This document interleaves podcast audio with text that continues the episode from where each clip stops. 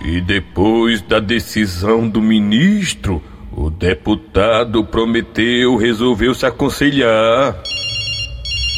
Alô? Ah, tudo bem, ex-presidente. Aqui quem tá falando é o deputado Prometeu. Diga, companheiro. Ex-presidente, depois daquela decisão de ontem do ministro, as minhas esperanças cresceram. O senhor acha que eu tenho chances se o meu caso cair na mão do Faquin? Olha, companheiro deputado Prometeu, eu acho que na sua situação, o Faquin não resolve não.